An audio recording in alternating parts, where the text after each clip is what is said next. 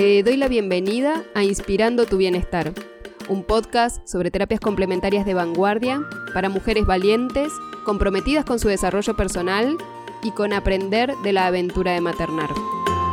Mujeres que eligen mirar los desafíos y las crisis como oportunidades de aprendizaje y crecimiento. Soy Laura Francesco, mamá y médica especializada en terapias complementarias y holísticas y acompaño hace más de 12 años a miles de personas que logran mejorar su salud, sus vínculos y su vida de manera integral. En cada episodio vas a encontrar ejemplos concretos de cómo pueden ayudarte estas herramientas a potenciar tu salud y resolver tus emociones, y así disfrutar tu vida en mayor conciencia y plenitud. Empecemos.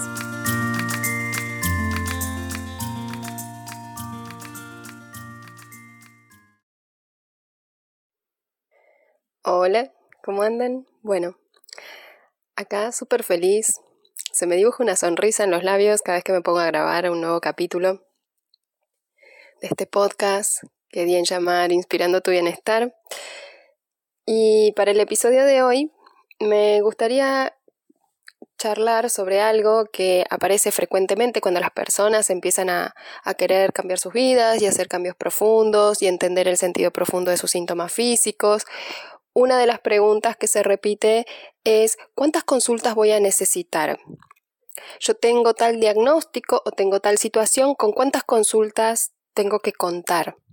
Entonces, hoy vamos a estar hablando de eso eh, puntualmente porque mm, dentro del paradigma de la medicina alopática, la medicina convencional a la que accedemos en los hospitales, en las obras sociales, en las clínicas, Em, está esta noción a la que nos tiene acostumbradas ese paradigma y es que todas las personas con el mismo diagnóstico reciben el mismo tratamiento, ¿sí? Entonces, si yo tengo hipotiroidismo, voy a tomar la hormona que me reemplaza la función de la tiroides. Si yo tengo eh, un problema de colesterol, todas las personas con problemas del colesterol van a tomar una medicación igual. Y lo que me gustaría contarles entonces es esta gran diferencia que existe en el modo de ver los diagnósticos, el modo de ver las situaciones a trabajar y resolver desde la biodescodificación. Y mm, contarles que, bueno, siendo que yo me formé como médica en primer lugar, en muchas de las enfermedades nos adentrábamos en algoritmos diagnósticos y tratamientos, ¿sí? Y esto era una serie ordenada de pasos donde elegíamos entre dos o tres opciones y que esos nos daban las pautas del el caminito a seguir para arribar a un diagnóstico o para optimizar un tratamiento y que la persona no fuera sometida a pruebas diagnósticas innecesarias o a em, pruebas de medicación o de tratamientos posibles que no le iban a resultar. Entonces era una serie ordenada de pasos en las que elijo A o B. Si elijo B, la persona está en la situación B, hacemos de nuevo A o B y así se iba eligiendo para acortar digamos, la cantidad de pasos necesarios para arribar a un diagnóstico o a un tratamiento preciso de la persona, ¿sí? Sobre todo eh, en enfermedades realmente eh, prevalentes, que se dice son las que tienen gran parte de la población o, o muchas personas. En biodescodificación, esto es totalmente diferente, ¿sí? El ritmo el orden de los protocolos se eligen en base a la persona y se crea un recorrido exclusivo para la persona que tengo enfrente, la persona que estoy acompañando. Esto es totalmente novedoso, por lo menos para mí, que vengo del otro paradigma, porque entonces el orden y el tipo de ejercicios, de eh, psicovisualizaciones, de trabajos en hipnosis que vayamos haciendo, los va a ir dictando la propia persona. Y no es porque la persona tenga que saber, sino que a partir de sus experiencias previas, a partir de lo que podríamos decir como el terreno previo, es que se va trabajando. ¿Sí? A partir de sus particularidades, de esa estructura de pensamiento y de sentimiento, a partir de sus conflictos, a partir de sus duelos no resueltos, a partir de eh, sus bloqueantes, sus resistencias, todas estas cosas nos van dando y orientando en qué orden vamos a necesitar trabajar para arribar a ese conflicto o esos conflictos que están sosteniendo los síntomas por los que la persona consulta. Entonces, para ponerlo en, un ejemplo un poco más claro, sería si llega a la consulta dos personas las dos tienen, por ejemplo, por poner cualquier ejemplo, ¿sí? Eh, acidez gástrica, no necesariamente en la consulta 1 con las dos personas vamos a hacer lo mismo. Entonces, por ejemplo, si una de las personas eh, ya en los primeros minutos demuestra estar abierta, estar disponible, tener disponible para abordar, profundizar y meterse ahí en el conflicto que está resolviendo su estómago produciendo más ácido, directamente podemos abordar esa, esa conflictología. Y si la persona está con algún bloqueante, con alguna resistencia, si durante la charla preliminar y mientras voy completando la historia clínica llego a percibir que la persona podría estar teniendo, por ejemplo, un beneficio secundario a partir de su diagnóstico, entonces primero vamos a trabajar ese, ese beneficio secundario, que ahora les voy a contar un poquito qué es, porque va a bloquear la posibilidad de la persona de acceder a un conflicto más profundo. ¿Qué sería un beneficio secundario? Es algo inconsciente que se satisface por tener este diagnóstico. Entonces la persona, en el caso de esta persona que yo les digo con acidez, imaginemos que eso le genera un beneficio secundario, algo que ella no esa persona no puede expresar, esa persona no puede decir y entonces a partir de que tuvo este diagnóstico, como le producía cierta molestia y acidez ponerse a cocinar, logra que la otra persona con la que vive sea la que se ocupe de cocinar. Y en el fondo a ella no le gustaba cocinar, pero nunca lo iba a manifestar. ¿Sí? Entonces un beneficio secundario es algo que obtengo a partir de tener este diagnóstico que tengo. Otro beneficio secundario que a veces es común en varias eh, situaciones diferentes es eh, las personas que me rodean por tener esta condición, por tener este síntoma, por me prestan más atención. Y no sabía cómo pedir atención de otro modo, cómo pedir quizás un poco de afecto, de contención, de mirada, de mm, de relevo en mis actividades, no sabía cómo pedirlo y el síntoma lo resuelve por mí. Las personas empiezan a mirarme más, a estar más atentas, me mandan mensajes, cómo te estás sintiendo, te está haciendo efecto la medicación, viste al médico. Entonces la persona se siente mirada, tenida en cuenta, reconocida y el síntoma está resolviendo para ella un conflicto previo.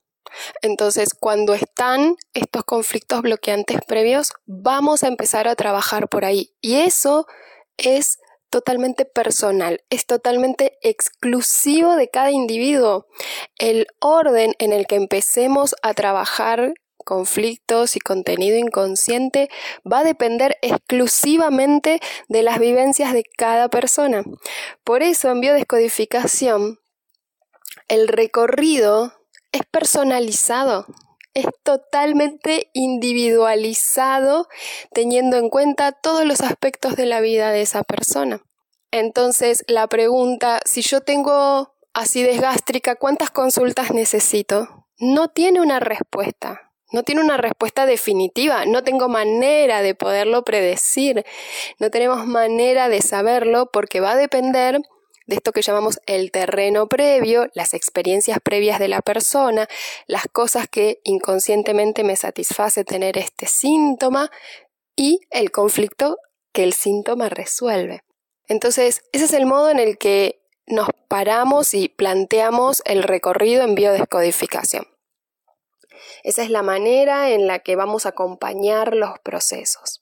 Esa es la manera en la que vamos a ir eh, elaborando y preparando el terreno para que la persona pueda fácilmente acceder a eso que quedó sin resolver y que su cuerpo, sus emociones están resolviendo con el síntoma principal, ese que la trae a la consulta, ese síntoma que hace que quiera consultar y entender y comprender lo que le sucede para darle otro tipo de, de solución.